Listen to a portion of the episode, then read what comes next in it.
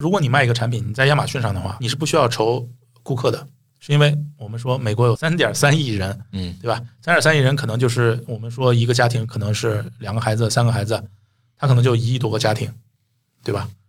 亚马逊有一亿多的 Prime 会员，就是在美国吗？对，在美国有一亿多的 Prime 会员，也就是说，基本上所有你只要买东西、看电视，你就是亚马逊会员，因为可能一个家庭是共用账号的嘛，所以你根本不用担心你的你的顾客在哪。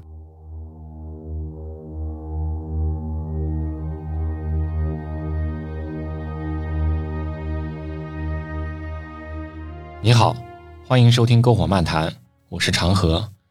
最近互联网圈和传媒圈的朋友都在讨论跨境电商，也有很多国内外的媒体和作者关注这个领域。跨境电商当然已经不是一个新鲜的话题了。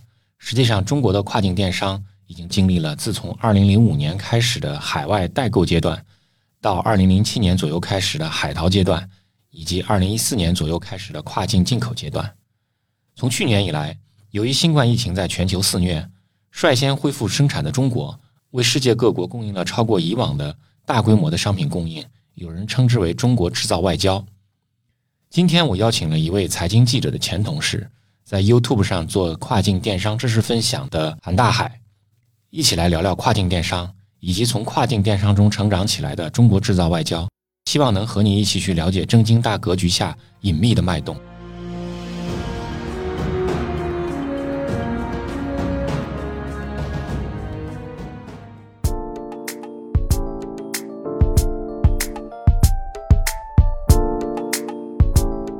嗨，大海你好，哎，常文好，嗯，下午好，下午好。今天我们是在这个一个朋友的录音棚里面，他们叫闲下来工作室啊。我们在他们这个录音棚里面做一个录录音，是在上海的一个隐秘小区的地下防空洞里面啊。这个里面我们我们俩找了半天，摸摸摸索索的找了半天，摸进来的。然后现在里面空无一人，就我们俩在这里面。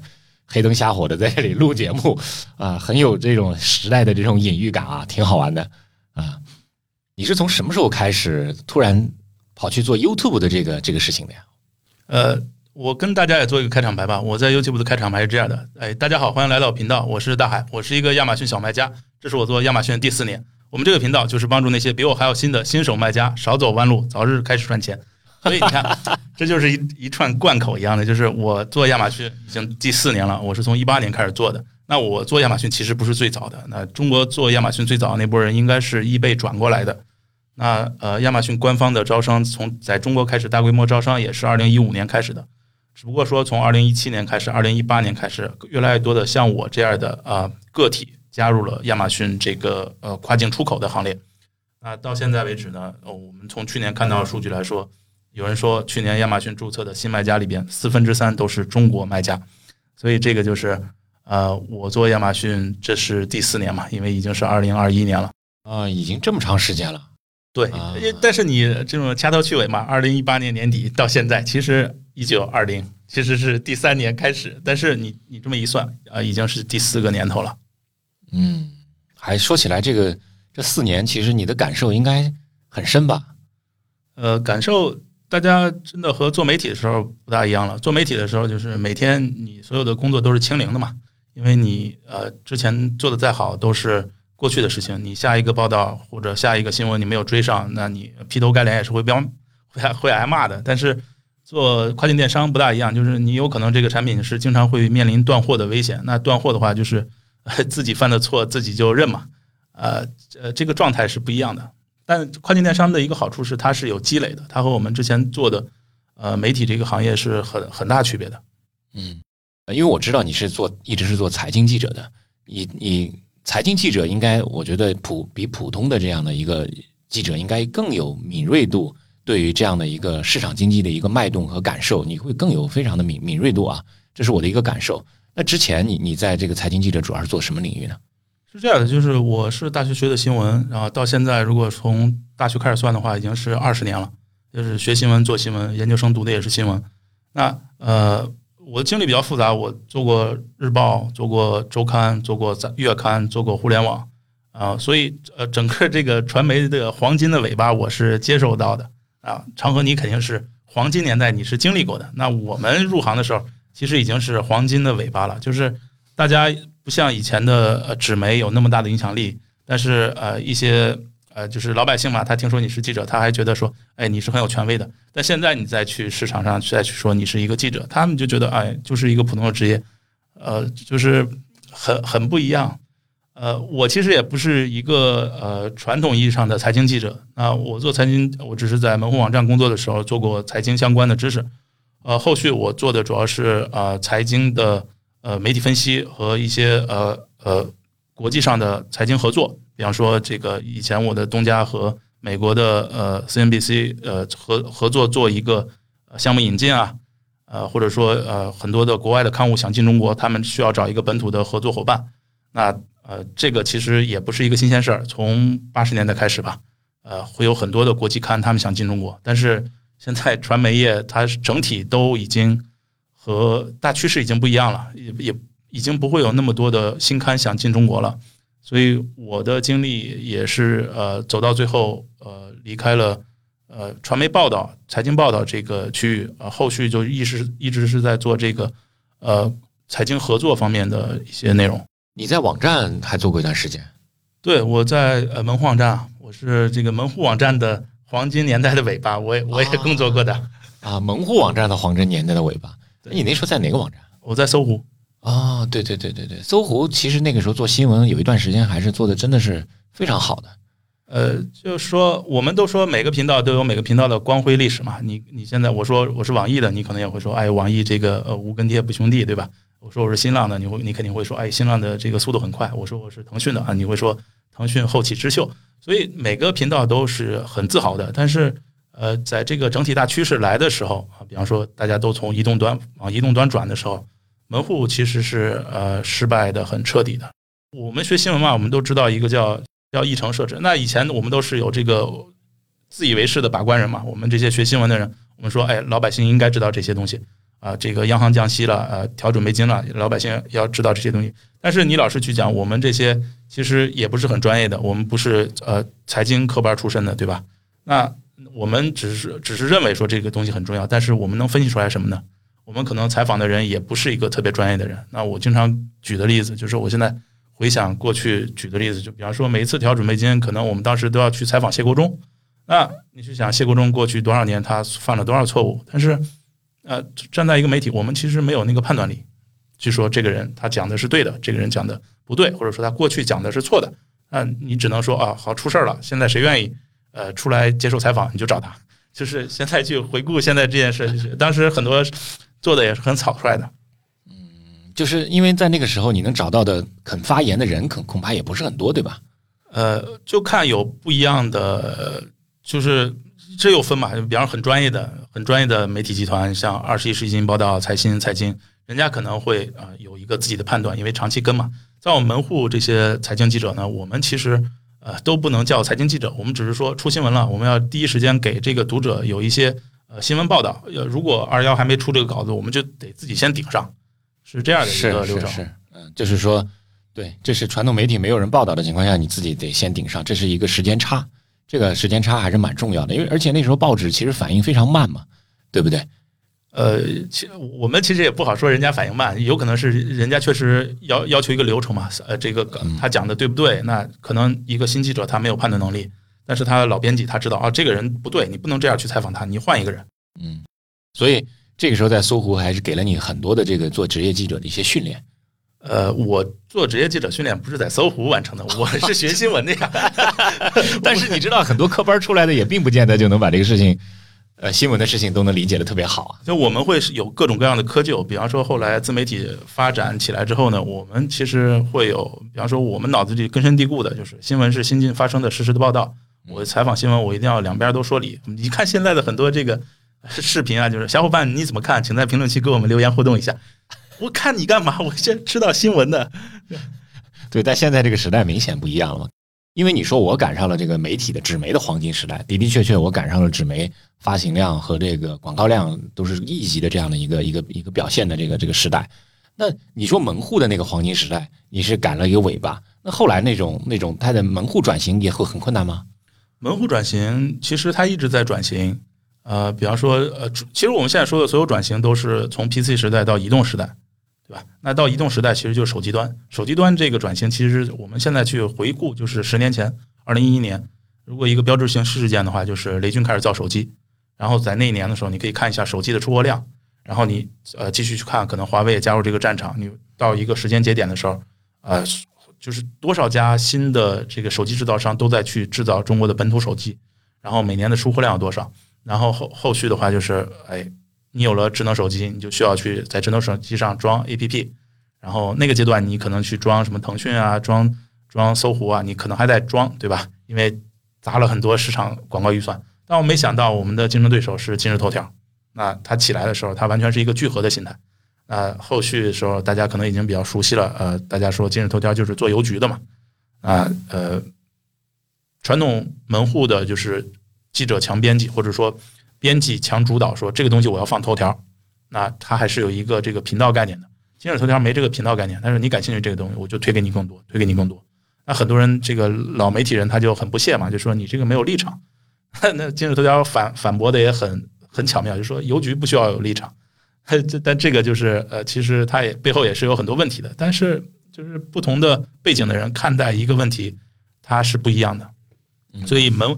门户网站，呃，如果说，呃，最早的时候是可能纸媒看不上门户网站，说你们太肤浅了，你们就是报道一些很表面的东西，就像就像我刚才说的，很多时候纸媒没跟上的时候，我们可能要先先顶上，然后讲一些话，让老百姓知道这事重不重要，然后你们跟上的时候，我们再转载纸媒的。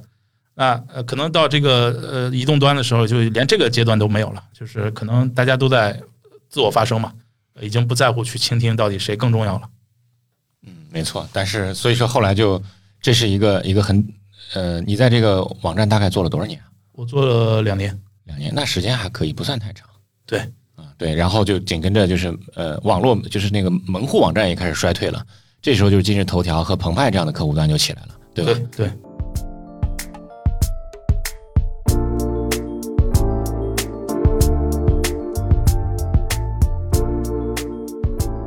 你是通过一个什么样的机会寻找到了来去做这个跨境电商这件事情的呢？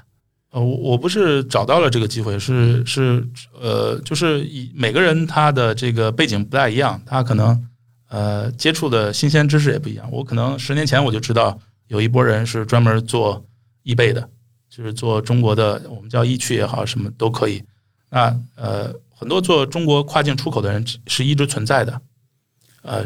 只是说，当时我觉得这个时机不成熟，我有一个更好的选择机会，我就是做了很多关于呃谷歌 SEO 的东西，这个都是工作之外的，就是你感兴趣，这个东西是要赚赚一点钱的，那你就学一点这个东西，哎，看一下有没有效果。那到一八年的时候，呃，一个外国人他找我说，哎，你帮我找一个产品，在中国找一个这个产品，然后我就帮他找嘛，我去呃幺六八八上帮他找，然后告诉他价钱，告诉他这个。呃，订多少货能能谈到多少价钱？他说好，你帮我帮我去跟厂家沟通一下，我就去沟通一下。我觉得这个整个过程我们都很熟悉嘛，我们用淘宝都很熟，呃，都很习都很熟练了。然后我们就在幺六把这个 这个买货的经验放到幺六八八上，发现哎，这个东西他完成了之后，他说哎做的不错啊，然后我就给了我一点钱嘛。我说哎，他要干什么？对吧？我发现啊，他是在做跨境，他是在做亚马逊。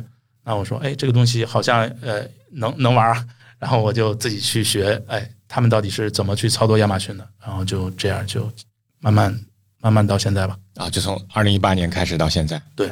但是你为什么想要在 YouTube 上开一个频道来去分享你的这个做这个内容的这个经验呢？是这样，就是我们就可能又是人和人不大一样，就是呃，我们呃，我个人呢，我还是希望说能记录一些事情。就我们可能最早也看很多 YouTube 的很多视频，对吧？呃，现在。我们现在去看 YouTube，很多视频都是所有中文信息，可能都是台湾人啊、香港人啊、海外华人啊，他们去分享自己的呃 Vlog 形式。那我们其实是看过很多 YouTube 上很有趣的呃内容的。那呃，我我自己学亚马逊的时候，我也是报了课程，我也在 YouTube 上找到了一个老师，他说：“哎，他在把自己的经历分享出来，他是如何在加拿大把这件事儿做到他的规模的，他把公司做到了两千万美元，然后卖掉了。”那我就想说，哎，那既然有很多的海外做亚马逊的卖家，他们都在亚呃 YouTube 这个平台上去分享他们如何去做亚马逊，我找了一下，在中文世界里呃是呃当当时的信息是是很很一般的，就没有一个人是采用我学习到的知识去做的亚马逊，他们都是中国本土的经验。那中国本土经验不是说不好，而是说呃有有很多时候呢，你第一批吃这个螃蟹的时候呢，不是因为你的能力很高，而是因为那个势头在哪。那我们经常举一个例子，就是我们说现在大家都在说抖音直播，抖音直播很赚钱，或者快手直播很赚钱。但是你往两三年倒的时候，大家当时在批判抖音的时候，当时的抖音直播只有二十万人，对吧？那你如果在那个阶段去加入，你可能你并不需要一个特别强大的一个能力，或者你拍的视频并不一定需要很好，你的你就能很快占占有你自己的一个位置。那反推到亚马逊上也一样，就是很很多早期做在中国做亚马逊的人，他只是赶上了第一波红利，啊，他们当时教授的很多的选品办法都是，呃，都是现在一看是肯定会有很大麻烦的，啊，反倒是我认为我学到了很多东西，哎，这为什么中国很多人没有讲？那我就把它做下来，我我就把它做成 YouTube 视频，一期一期的，啊，当时也是希望做一个分享嘛，因为你真正离开媒体环境之后呢。呃，身边的朋友是不多的，呃，还是希望很热闹一点，就是哎，认识一些人啊，加个微信好友啊，这个人他给你讲讲他是什么背景啊，在这个过程当中，你能，我现在呃会遇到各个国家的人，真的是各个国家的，从越南到到非洲、欧洲、荷兰，就是各个国家的人，他们给你讲各自的故事，你发现真的是人以群分嘛？呃，以前我们做媒体好像大家都是有一种不甘心的感觉。但是，开始做亚马逊之后呢，大家都是这一批人呢，我感觉都是一些很不安分，但他们呢又又又是很有目标感的。我很喜欢这帮人，我很喜欢这些做亚马逊的人啊，是吗？就是和以前做媒体遇到的人完全不一样啊，很有趣，很有趣。能举几个例子吗？你最近认识了一些什么样的有趣的人？这个有趣的人其实主要是心态上的一些有趣，就是。啊，比方说我们以前做媒体人，我们就可能呃，大家身边还是主要是做媒体嘛，就是呃下了班吃饭啊，或者平常聚会聊天啊，大家大家就互相吹捧一下，哎，这篇稿子写不错，呃，影响力多大多大。但是这个真正到老百姓那儿，可能老百姓真正不是那么关注你的这些东西。但是这帮做亚马逊或者做跨跨境电商这波人呢，我们线下也经常聊天，但大家不会聊各自的产品，因为亚马逊是一个黑暗森林。就是大家的产品都是保护的很好，但是每一个人呢，他都有各自的特点。你发现这个人他可能大学都没毕业，他怎么就做亚马逊做那么好？他也愿意去做分享，哎，他是怎么去做的？他呃，他他有什么呃，就是各自的一些小秘招。那说到海外呢，就是呃，中国在海外有很多人，很多华人，但他们呢，因为疫情的影响，尤其是因为去年疫情的影响，呃，比方说我现在的群里边就有一位是在澳洲的。他本来开咖啡馆的，然后疫情影响，咖啡馆关门了。他说：“哎，那我就遇到这个亚马逊。”他问我能不能做，或者说我呃怎么去做？那这是一种背景经历。那还有一些是呃移民到美国的，移民到加拿大的，在加拿大的有一个他是开酒吧的。然后就是每个人开发的产品是不一样的，也而这些产品呢背后又是这个人呃他自己对呃就是每个人的产品都是他自己的世界观。比方说，我们想到开发产品，比方说长河，你是摄，你热爱摄影，你可能想到的都是摄影的插件、摆件或者是配件之类的。那我对这些东西就完全不了解，对吧？那有的人他来自于深圳地区，他就卖三 C，他身边人都是卖三 C 的，他可能就没有想到说三 C 之外的任何产品。但是整个华南地区，它有各种各样的产品，比方说这个就其实是很好玩的，像江门的、江门的，还有阳江那边有很多做五金的、做硅胶的，深圳有做这个。呃，广州有服装，对吧？然后中国特别大，每个县、每个乡，这些人都很有趣。就是你会参加很多展会，而这些展会上，你能遇到很多这个真正是一在一线卖东西的人。你跟他们交流啊，他们给你说什么话，然后你自己去判断这个东西到底有没有钱赚。其实这个过程是很现实的，但是很很好玩。那其实，在这里面还是要交很多学费的，对吧？交很多学费，因为呃。呃，这个学费又分两种，一种是你被别人忽悠了。刚开始做亚马逊，尤其是你现在在抖音上看到的很多亚马逊广告呢，确实是都是忽悠的。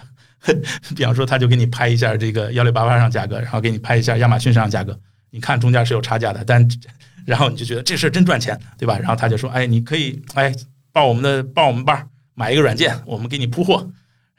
这个这个很多都是骗子，这个这个都是老老老一种，呃，就是去吸引那种呃想这个用最少的精力，反倒想赚钱的，这个是很难的。我们说选品是最难的，不可能通过这种这种大规模的机器去去帮你铺货完成的。这个这个学费是很多人去交的。对。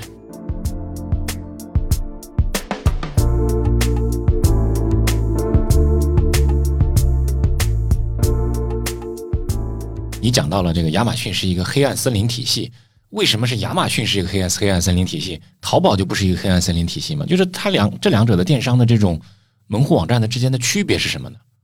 我给你举个这样的例子，我们说它是黑暗森林，是说亚马逊上，呃，它是允许跟卖的，跟卖的意思就是说，比方说你再卖一个手机壳，啊，这个手机壳呢是你自己设置的这个图图案，对吧？卖的很好。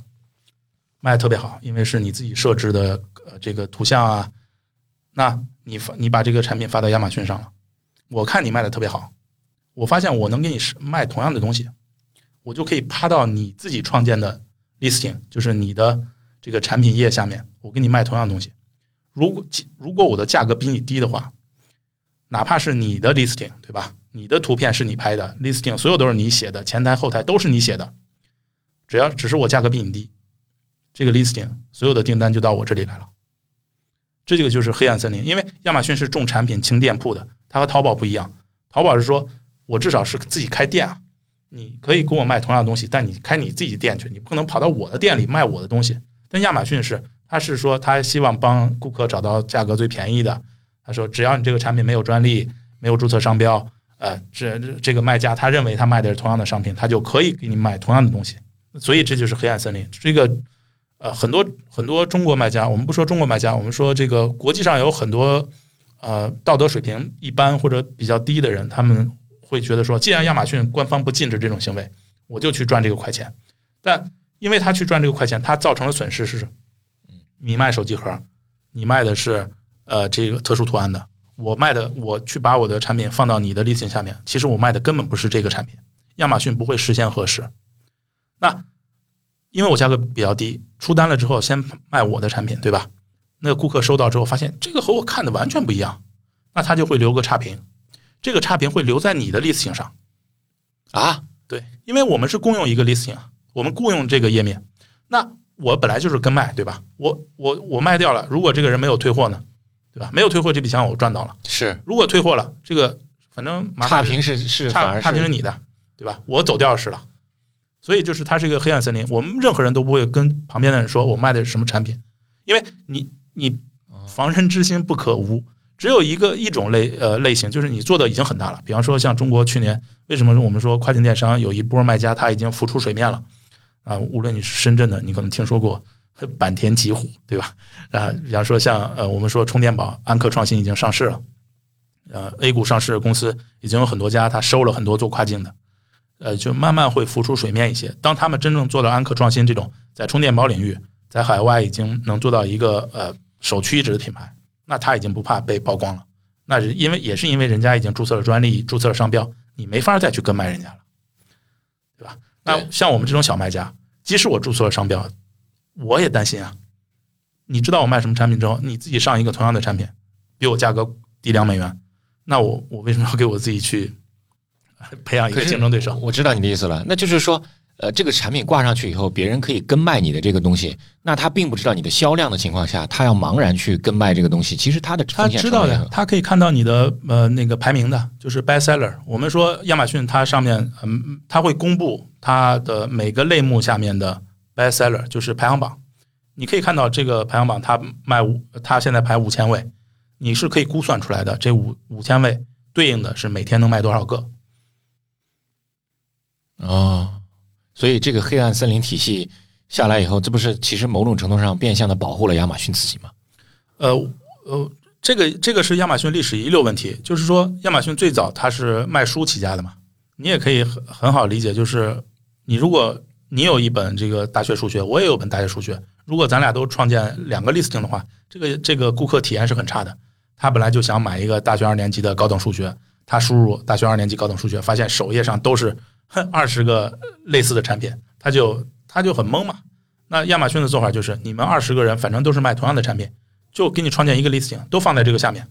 然后这个 listing 下面呢，你可以是 used，就是二手书，或者是新书，或者其他渠道都可以放在这儿，大家就竞争这样一个 listing。啊，所以这个生态其实跟淘宝真的很不一样，呃，我们说这是亚马逊的历史遗留问题。历史遗留问遗留问题。对，因为它过往是有帮助的，但是现在确实是，呃，我们认为造成的危害特别大。啊，这是对对你们商家来讲，对小小商家来讲造成的危害特别大。对，因为我们说这个也是亚马逊和淘宝不一样的地方，或者说，因为你看淘宝、阿里巴巴的口号是什么？阿里巴巴是 B to B 出身，它口号是让天下没有难做的生意。那你能理解到，他说让天下没有难做的生意的时候，里面没有顾客的，对吧？是我或者说我我肯定作为商家我是很有底的，对吧？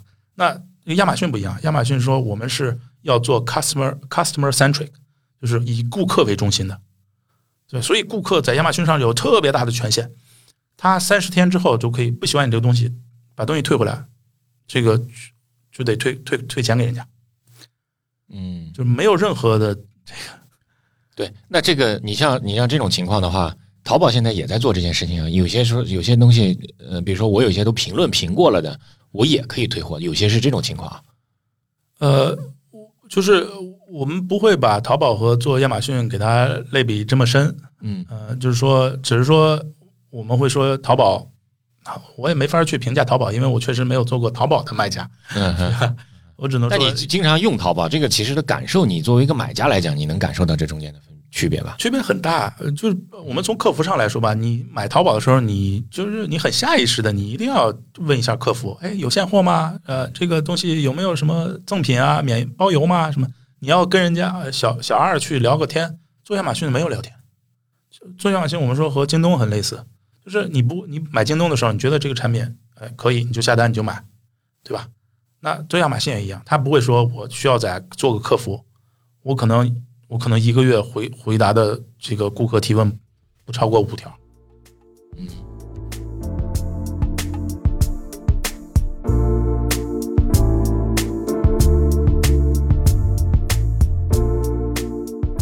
中国应该是准确的讲，有第二个像亚马逊这样模式的这种这种电商平台吗？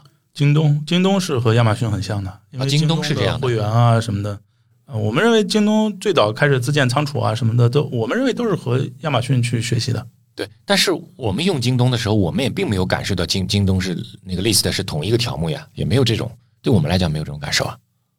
是这样的，就是说，你看，我们假设说我们在京东买书吧，我们去买书的时候，你可能会发现，你只要在京东上开店，它还是有个店的概念的。你要去买这个呃吴晓波的大牌局，可能有十个店铺都在卖这一本书，对吧？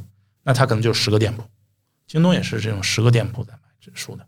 那亚马逊上可能就是你要卖大白局，就只有这一本，所有的人都在这个大白局下面。嗯，然后如果呃也不是说你不能再新建一个，你再新建一个系统算法发现之后，它给你合并合并到一起。还是会给你合并的。对，那你说这是历史遗留问题，亚马逊不想解决这个问题吗？我觉得在这个亚马逊的解解决问题清单里边，这个呃不是他们最想解决的问题。他们或者说我们这个是对商家有害，但是对顾客顾客他认为是有益的。他他认为有益，但我们认为对顾客也是有害的，因为顾客是看到了我的照片才决定买这个产品的，只是因为你的价格出的比我低，他就去买你的产品，但他又不我我因为我是商家嘛，我知道我对我这个产品做了哪些差异化，有可能我找工厂开了一个新的模具，有可能我的包装是是自己设置的，对吧？我也会埋一些坑的，就是说如果我没有注册商标的时候，我也会给那些跟卖埋一些坑。但是我埋了这些坑又能怎样呢？那个顾客买来我的跟卖的产品，他发现跟他想的货不对版嘛，他可能还会留一个差评。那留的留的是我的 listing 下面，我受伤的是我呀。我这个我能理解，但是如果从玩法的角度来讲，那你也可以设一个，就是说你可以把下面前三名，比如说你可以注册不同的店铺，把它那个保护性的这个这个保护起来。这个是很伤心的事情，就是做亚马逊，你必须呃有一个公司，或者说你做个人专业卖家是可以的，但是注册下来是很难的，而且注册亚马逊呃也是需要一定门槛的。嗯，大多数不会有那么多的卖家说我注册我公司自己跟卖自己，不会有这种情况的。对对对，你刚才其实讲到了亚马逊的这种黑黑暗森林体系的，只是其中的一种一种可能性啊。那你在这中间吃过什么大的亏吗？就被跟卖嘛，就是你去吃过各种亏嘛，呃，被跟卖的亏吃过，然后被亚马逊丢货的亏亏，就是亚马逊丢了你的货，对吧？是是是，物流当中，因为你要从中国把货发到美国去，在这个过程当中，每个环节都有可能出错，你的货代可能给你呃少寄了一少寄了一箱东西，对吧？你要去找货代要要这个这箱东西的证明，然后你的货物被亚马逊签收之后呢，亚马逊有可能迟迟不给你上架。对吧？因为去年疫情，比方说去年三月份、四月份的时候，就整整你要你我东西在那挂着，呃，前台你都能看到。但是亚马逊说啊，最早四月二十一号配送，啊，现今天是三月十五号，没有人愿意去买一个 四月二十一号配送的东西，对不对？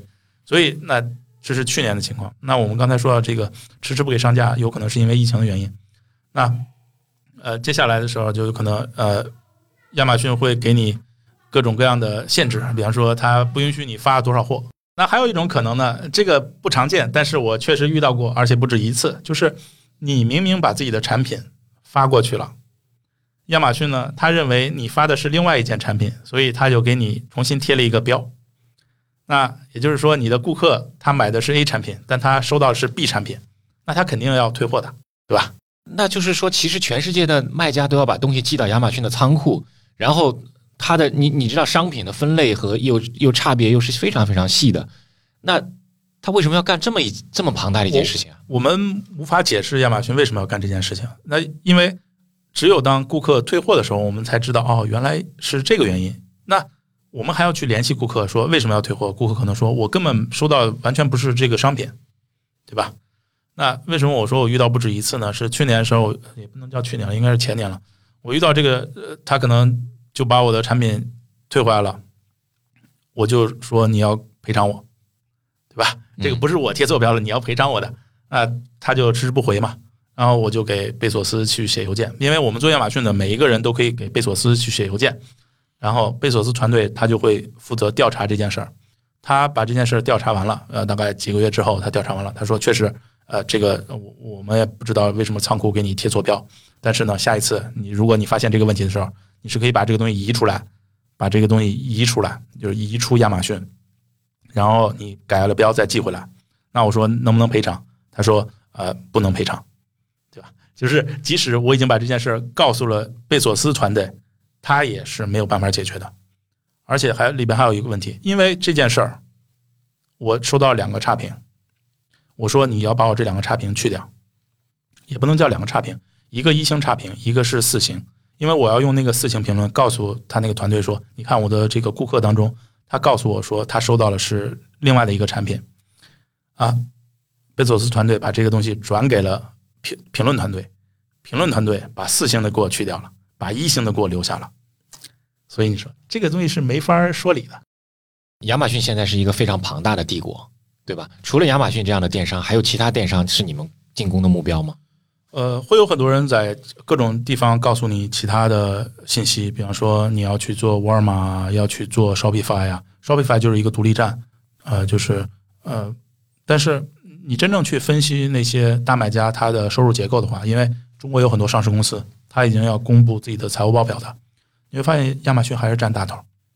也就是说，如果你是一个个人或者说一个小团队，你是信奉这个二零八零原则的话，你就应该把你百分之八十的时间放在这。百分之二十的事情上就够了，那，你不要去想太多。你可能你要你现在还没有做很大规模，你去这儿铺摊子，沃尔玛也做，什么 Wayfair 也做，呃，Shopify 也做，IS 也做，你没有这个精力的。那这不是都在亚马逊上内卷了吗？堵在那儿了吗？呃，因为还赚钱，所以大家也不太担心什么内卷的事情。啊，商家还不够多。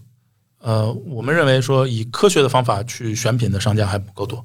以科学的方法，对，因为亚马逊之前是呃公布过一个数据的，这个数据大概一八年、一九年时候他公布。他说，亚马逊平台上当时有六百多万个商家，活跃的商家大概有两百多万个，两百多万个里面只有二十万个是年收入在年销售额在十万美元以上的，十万美元以上，很少的。你想，两百万当中的十分之一才能做到十万美元以上规模啊，所以这个对亚马逊的这样的销售模式来讲。数据就数据分析这块儿就显得是特别重要了。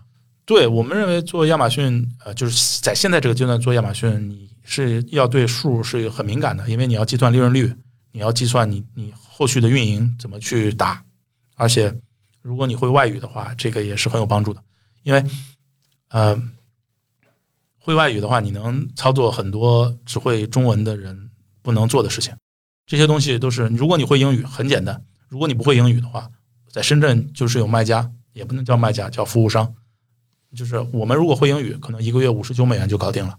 那不会英语的，他可能就被服务商说一万六去买他的这样一个产品。我就觉得说，哎呀，还当时学英语还是有一些帮助的。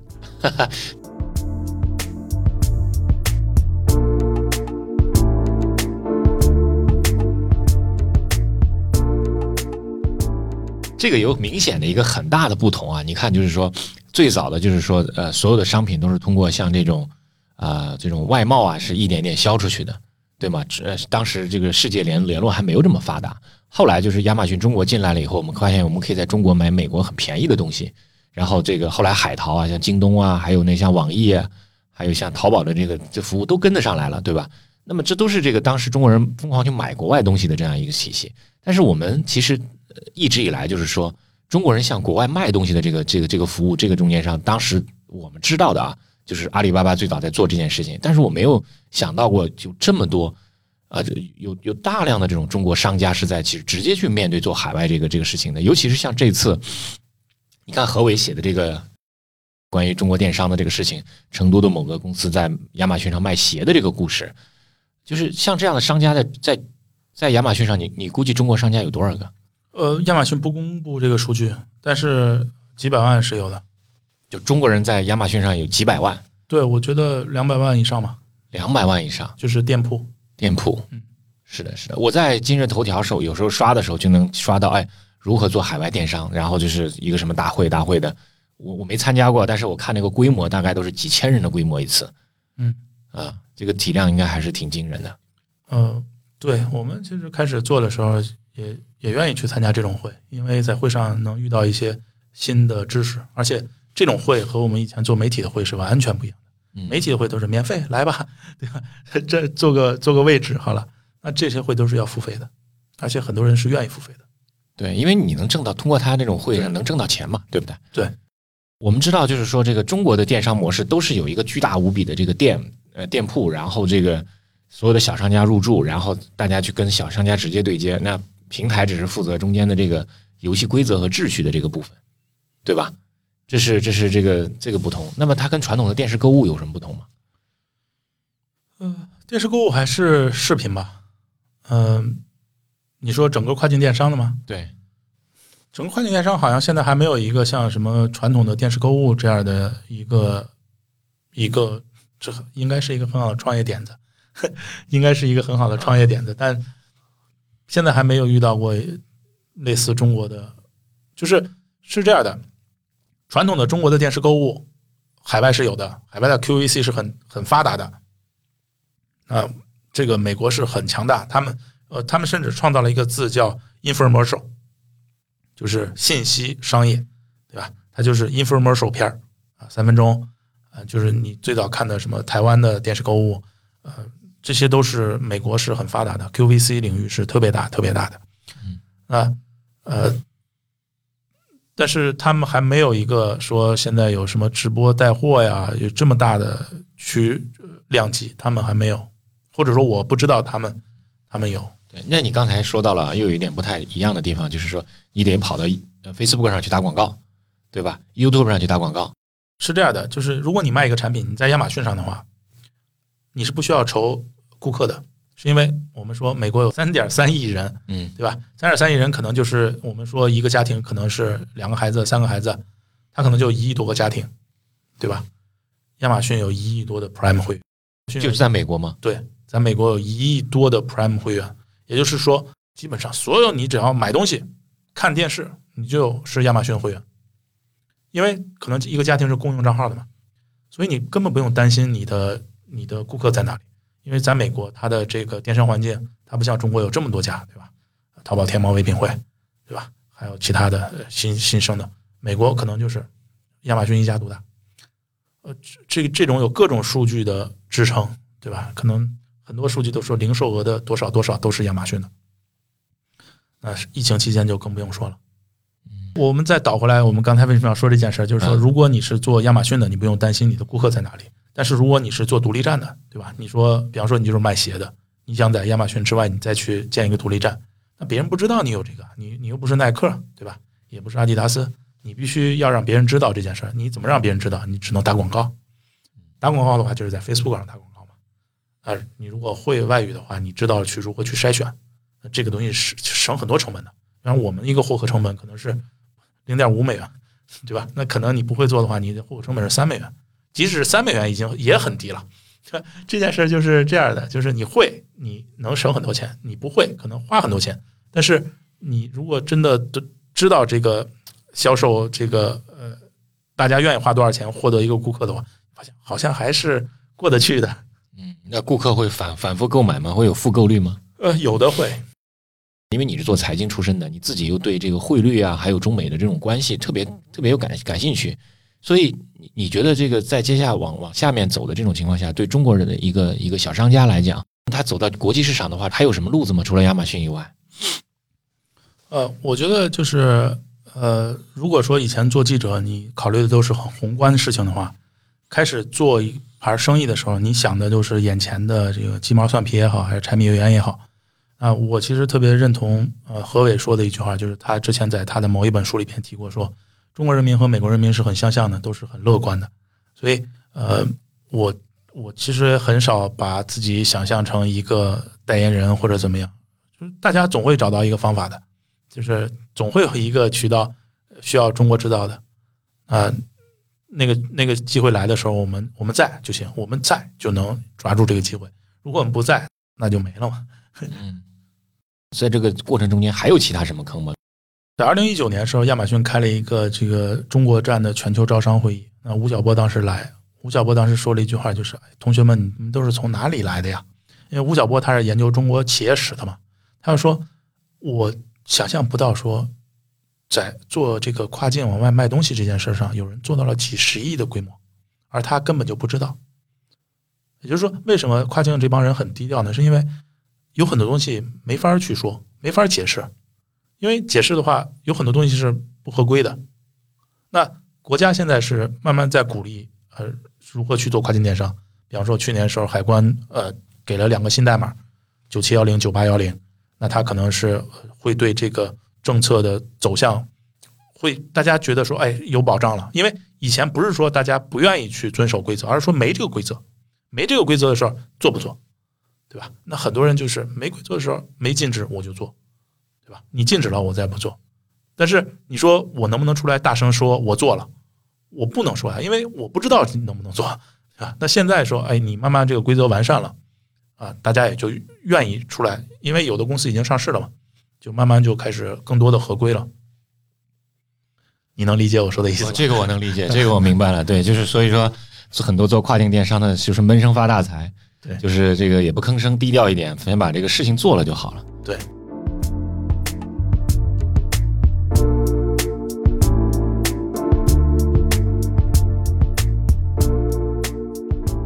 说做媒体的时候，每天做的工作都是清零的，那现在做电商都是在积累的。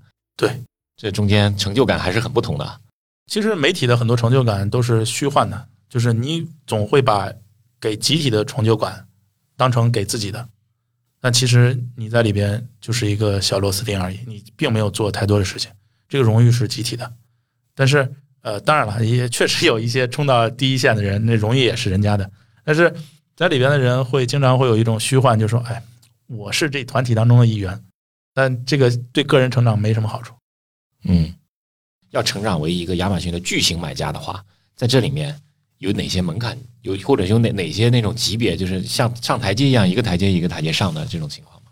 我是小卖家，我回答不了巨型卖家的问题。你的这个品类本身非常非常垂直嘛？对，是吗？但是这个这么垂直的一个品类，又在亚马逊上，呃不又在 YouTube 上面，你能有两万多粉丝，这个这个体量不小啊，这个体量很大啊。我希希望今天能做到五万，但我们我们希望倒回来呢，就是说，呃，如果你要想成长的话，你肯定是资金要有储备的。亚马逊是一个现在阶段还是一个赚钱的事情。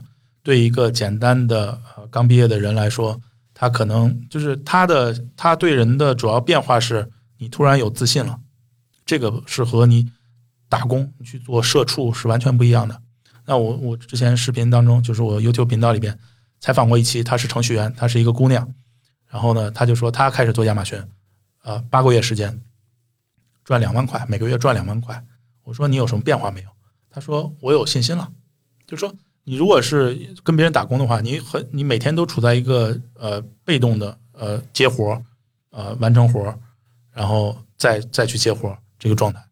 但是你总在想说你成长是什么，对吧？你今年挣两万块，明年跟老板申请，你可能变成 两万一千块，那这个太慢了，对吧？因为中国这个我们说每年的货币发行是多少？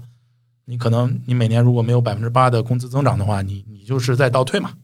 但是你如果在你的工作之外，你有一个一盘生意，无论是自媒体写作也好，做个抖音号也好，做做还是做亚马逊做跨境电商也好，你真正通过那件事去赚到钱了之后，你心里慢慢是有底的，是我是能干成一件事儿的，而那件事儿是有可能养活我的，这个是对人的这个变化是很不一样的。比方说，我们说刚才那个姑娘，她说她回答我的问题，她就说看着一个产品每天卖一个挣几美元，这个感觉是。很幸福的，他的成长规律已经不是像以前的那种在单位打工的那种，是一个线性的成长，他应应该是一个一下是一个质的飞跃，是跃升式的这种成长，对吧？我认为这个和个人有关系，因为呃，我认为这个所有的工作人当中分两种，一种认为说这个工作我要和他共存亡，这个只要公司不倒，我就一直在这干，是很多这样的这些人，对吧？但也有一些人他是不停的是有焦虑感的，那这个。很多人，比方说很多程序员，他有担心三十五岁之后怎么样，对吧？啊，我们可能看到很多案例，说你不用担心啊，因为你的公司上市之后你也发达了。但是这种其实很少，有很多工作都是，嗯，你和他一直成长，但到后期三十五岁之后，你就没有太多的成长空间了。你能你的未来赚到的钱可能就是三十五乘三十，就是三十五岁之后每年的工资乘以三十年，就是你未来能挣到的所有钱了，也就是这么多了。但是每个人心里会因为阶段不一样，有的人他突然结婚生小孩之后，他要去供供自己的很多的呃额外开支和额外开销，房贷、车贷、小朋友的学费。那有的人他就觉得说，嗯，我得有一摊事儿，工作工作之外有一摊事儿，呃，所以如果你能有一个像亚马逊这样，或者说你像抖音号自媒体，通过它，你有一个新的。收入来源的话，他对你心理建设是很好的。我能理解，所以你现在自己来讲，家庭里面是不是有很大的一个焦虑啊？对你来讲，我过往会很焦虑，是因为我就说我十年前我就开始，也不能叫十年前，零九年的时候啊，我就和中国做易贝做的很好的人，我们就认识。只不过说当时他选了易贝，我选的是另外一条谷歌 ICO 的路，所以我赚的钱不如他的多。但是呃。我们说的是这种心态嘛，就是说，就是你你永远在担心，哎，如果有人生病了怎么办？如果我突然下岗了怎么办？如果我怎么，就是你，只不过说，当你真正开始做一件事的时候，他没有赚到钱，你可能就更焦虑。呃，但你不停的尝试，哎，突然有一件事儿，这事儿能成，你心里就稳了，对吧？就。然后你发现你再做一件事，可能还能成，这个心态是完全不一样的。没错，没错，没错，对，是的，我们都是属于这种同样性格的人，所以说你才会跑去做更多的这样的这种新的事情出来，是吧？我觉得，呃，人以群分嘛，还是 是是是是，有一种人是真的是对这种自己的生活是很没有安全感的，所以才会这样。对，但是真的是大家。你看这么多年，中国经济的这么多年发展，是有一大批这样的人存在，然后是不断的，呃，通过他的智慧，然后通过他的勤劳，然后来获得这种财富的，对吧？而且现在真的是国际国际变化、国际融融合这么多，真的还是挺不一样的。我给你举一个可能我你不大知道的事情，哎，我有两个菲律宾助理，就是遥控的来做事情吗？对，就是说，呃，为什么要找菲律宾人呢？是因为菲律宾人外语特别好，是，而且他们很勤奋。我找这两个菲律宾的助理花的钱，就是和他们完成的工作，我满意到都无以复加，就是太工作太好了，就是太太太敬业了。我我我觉得这个国际分工不是说只有中国人勤奋，菲律宾人也很勤奋。啊，对的，那印印印度人英语也很好。呃，我没有选印度的呃助理，我是当时也是呃我一个呃熟悉的人，他推荐说你应该找一下菲律宾人，因为我们如果做亚马逊的话，我们很多精力是放在选品上的，对我们有一有自己的一套指标，然后用这个指标去选品。那如果你没有这个指标的话，你可能就碰嘛，你碰的这个概率就低很多。我们有这个指标之后呢，我们就把它委托出去。以前是我自己在干，我可能每天都在干，我可能干好多个小时，然后可能找出来少数几个产品。现在呢，我把这件事儿委托给两个菲律宾助理，他们就每天帮我去选指标，每天工作结束之后给我给我一个 Google spreadsheet，然后在这个谷歌的这个表格里边，他告诉我们说这个产品为什么好，然后我们应该怎么差异化，我就可以拿着这个东西，我我判断一下行还是不行，然后再去找供应商。就是说，你现在这个工作真的是参参与到了国际的这种分工和协作里面啊，非常有趣啊。一一不小心参与了，所以其实现在很多人看着在家里待着好像没什么事儿，但是实实际上可能是做的是国际上的一些很大的一些业务，对吧？呃，这个只是说我的，我们做媒体人可能没想到这一点。其实在中国也有很多，比方说我们最早看到那个呃美美剧《Silicon Valley》，就是硅谷，它当时有一集剧情就是中国的制造工厂上面不是也有一些这个 这旗帜或者说那个标语，那个标语也是他找了一个中国的顾问之类的，那个中国顾问可能也是一个程序员，他把这个经历也写在了写在了知乎上面嘛。我觉得挺有趣。会有很多这种人。嗯，那下一步呢？下一步你觉得 跟着这个市场体系，你觉得中国的卖家，或者说是像你这样的，就你你你一直说自己这小卖家，你们的空间在哪里呢？你没思考过这个问题？我们说小卖家是说这个事儿对我们个体来说赚的钱足够了，但我们每个小卖家都想赚更多钱。那现在我们既然已经验证了这个事儿能成功，就全力以赴的去开拓嘛。我为什么今年从去年开始就找菲律宾助理？是因为我需要把更多的这些有标准的活儿分散下去，然后有更多的时间去开拓更多的市场。那有没有风险？确实也有可能有风险，是因为我们不知道说亚马逊平台或者说美国政府会呃对亚马逊针对亚马逊产生什么政策。比方说去年有一个月我们就发不了货，比方说去年八月份的时候我们就限制呃新仓新产品入仓的数量，这些东西都是我们控制不了的。我们能控制的就是说，在它现在还有这个空间的时候，我们能算出来有利可图，我们就继续这么去做。然后在这个过程同时，我们就是警惕起来。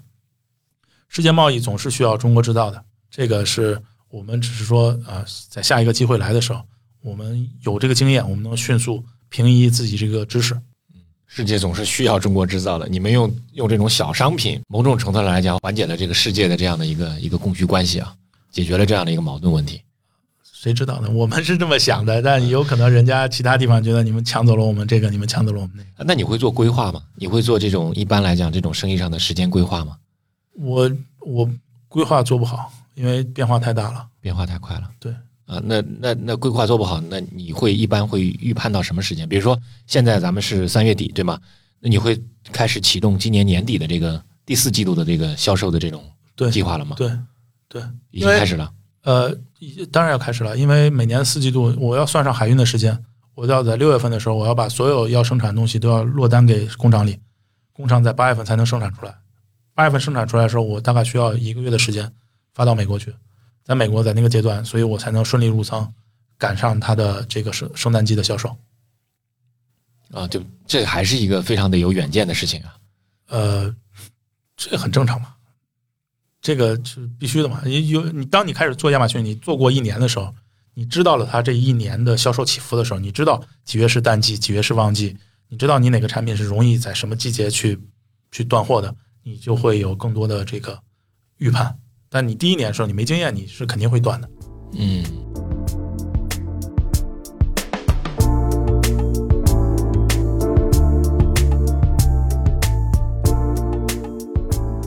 要不你一句话总结总结你这个做商人这几年的一个一个一个自己对自己的一个总结？应该早点做。你的意思是应该早点下海来做生意，而不是这个在媒体上继续纠缠那那么久了，是吗？我今天听熊毅讲透《资治通鉴》，他就讲说，古代读书人是叫读万卷书，行万里路。那大家其实对这两句话是有误解的。读万卷书大家很好理解，很多中国现在的读书人都沉迷在这个上面。那行万里路到底意味着什么呢？那很多人就觉得说要出去旅游散散心。那呃，熊毅老师的理解是说，行万里路就是要把你读的万卷书应用在这个世界上。他是在讲到这个苏秦、张仪。那苏秦、张仪他这个合纵连横，他要行走六国啊，还有秦国这些地方，所以他要不停的把自己学到的知识应用在实践上。那如果我们这个背景是做媒体，如果我们的这些知识在媒体上已经发挥不出来，我们的工资一直增长增长不上去，我们这个 社会上的好评也在下降，又赚不到钱，又赚不到名，啊，不是应该早提早就出来吗？就是行万里路，哪能容留的你，你就把自己的精力用在哪儿。嗯，很好，很好，这个对我今天触动很大啊。那你有三年规划吗？没有。那除了这个这个外贸的这个体系以外，你现在还在尝试什么新的事情吗？呃，我很多时间就用来做外贸选品和运营，这是我的呃一部分精力。我的资本市场投资，你发现为什么我刚才说一件事顺了之后，其他事情也都顺了？你发现在那个时间点上，你就学到了很多以前你根本没有这么去思考过的知识。所以，那接下来要再找一个第三个，如果能有一个增长点的话，就就心里就很稳了。嗯，这个很有意思。这个有机会再听你分享分享。对，就是还是不安分，就是还是说，如就是就像我们以前做记者一样，我们做觉得做记者不稳定，现在觉得做外贸，那做外贸，那他现在是挣钱的。那如果这件事黄了之后，我有什么事能顶上来？我要再找一到两个能顶上来的那种，呃，你们把它叫第二曲线也好，叫什么也好，反正就是一个就是心里觉得不稳定的人，他总是需要一个一个保险的，可能一个人达到。我之前听人说是到六千万之后，他心里就有底了。通货膨胀速度算了，对，一五年那个人告诉我说你要有六千万，一五年六千万，现在不得有两个亿吗？所以就是我觉得还是有一个这样要要努力，有一个奋斗目标，这个目标是要有的。是的，嗯，好的，挺挺好的。我觉得听听你讲这么不安分做的这些事情，然后又做电商，又做电商的知识分享，又还在做投资体系。好，听上去我觉得这个事情还是，但不管怎么样，这个人生还是挺不枉活这么一趟，对不对？还有大半辈子呢，不到不到总结的时候，还不到总结的时候，对对对，当然不到总结的时候。但是我就是这种感慨啊，就是这个其实我也在做很多乱七八糟的事情，就是看似可能别别人问我，就问我你为什么辞职出来就就就就也是这个又又不要那个以前稳定的工作。然后突然就就出来搞这个东西，那我出来做这些事情也不是很顺利的，也是跌跌撞撞的，对吧？但我总觉得我现在学到的东西，我现在或者说是积累的到是知识，跟我以前在稳定工作的时候那种体系是真的是很不一样的，这是我的感受。希望大家都能迅速找到一个自己能立起来的点。嗯哼，你打算写本书吗？把你这些这些经验这个写成一个人生传记式的这种。我的投资理念之类的书不会，投资理念不会，因为投资那块我是肯定更是一个新手了。呃，做亚马逊这块我会写一本书。啊哈，已经有人在联系你了吗？对。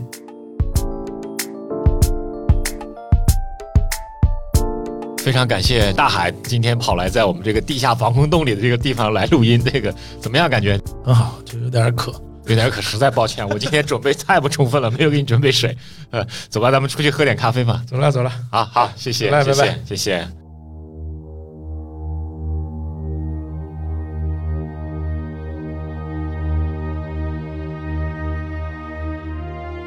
你现在收听的是《篝火漫谈》播客节目，我是长河，一个二十多年的传媒业老兵。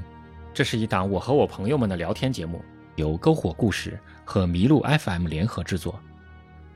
在我以往的工作和生活中，我认识了很多很有意思的朋友，他们很多都是各行各业的专业人士。我很想邀请他们一起聊聊天，大家围聚在一起，在这个浮躁而喧哗的时代，听他们讲讲那些不为人知的故事。所以我决定开一档播客，名字叫《篝火漫谈》。篝火漫谈名字的起源是原始社会人类。围着篝火分享狩猎经验和个人感受，这一直都是人类最原始、最本能的社交方式，它代表了一种自由平等的分享精神。篝火漫谈正是来源于这种精神。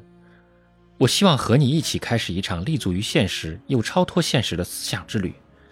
让我们在今后的时光中，一起围着篝火，倾听对这个时代最有价值的见解。本节目在苹果播客、谷歌播客、Spotify、亚马逊音乐、Turnin Radio、喜马拉雅等各大平台上线。除了以上平台，你还可以在 Pocket Cast、Overcast、小宇宙等播客 APP 搜索“篝火漫谈”，收听我们的节目。篝火故事是由资深媒体人长河发起创办的非虚构视频创作者平台。我们致力于用视频、图文、音频等方式，观察和记录社会的变迁以及普通人的故事。喜欢我们的内容，就请加入到非虚构创作者的大家庭吧，跟我们一起讲好中国人的故事。谢谢你的收听，我们下一期再见。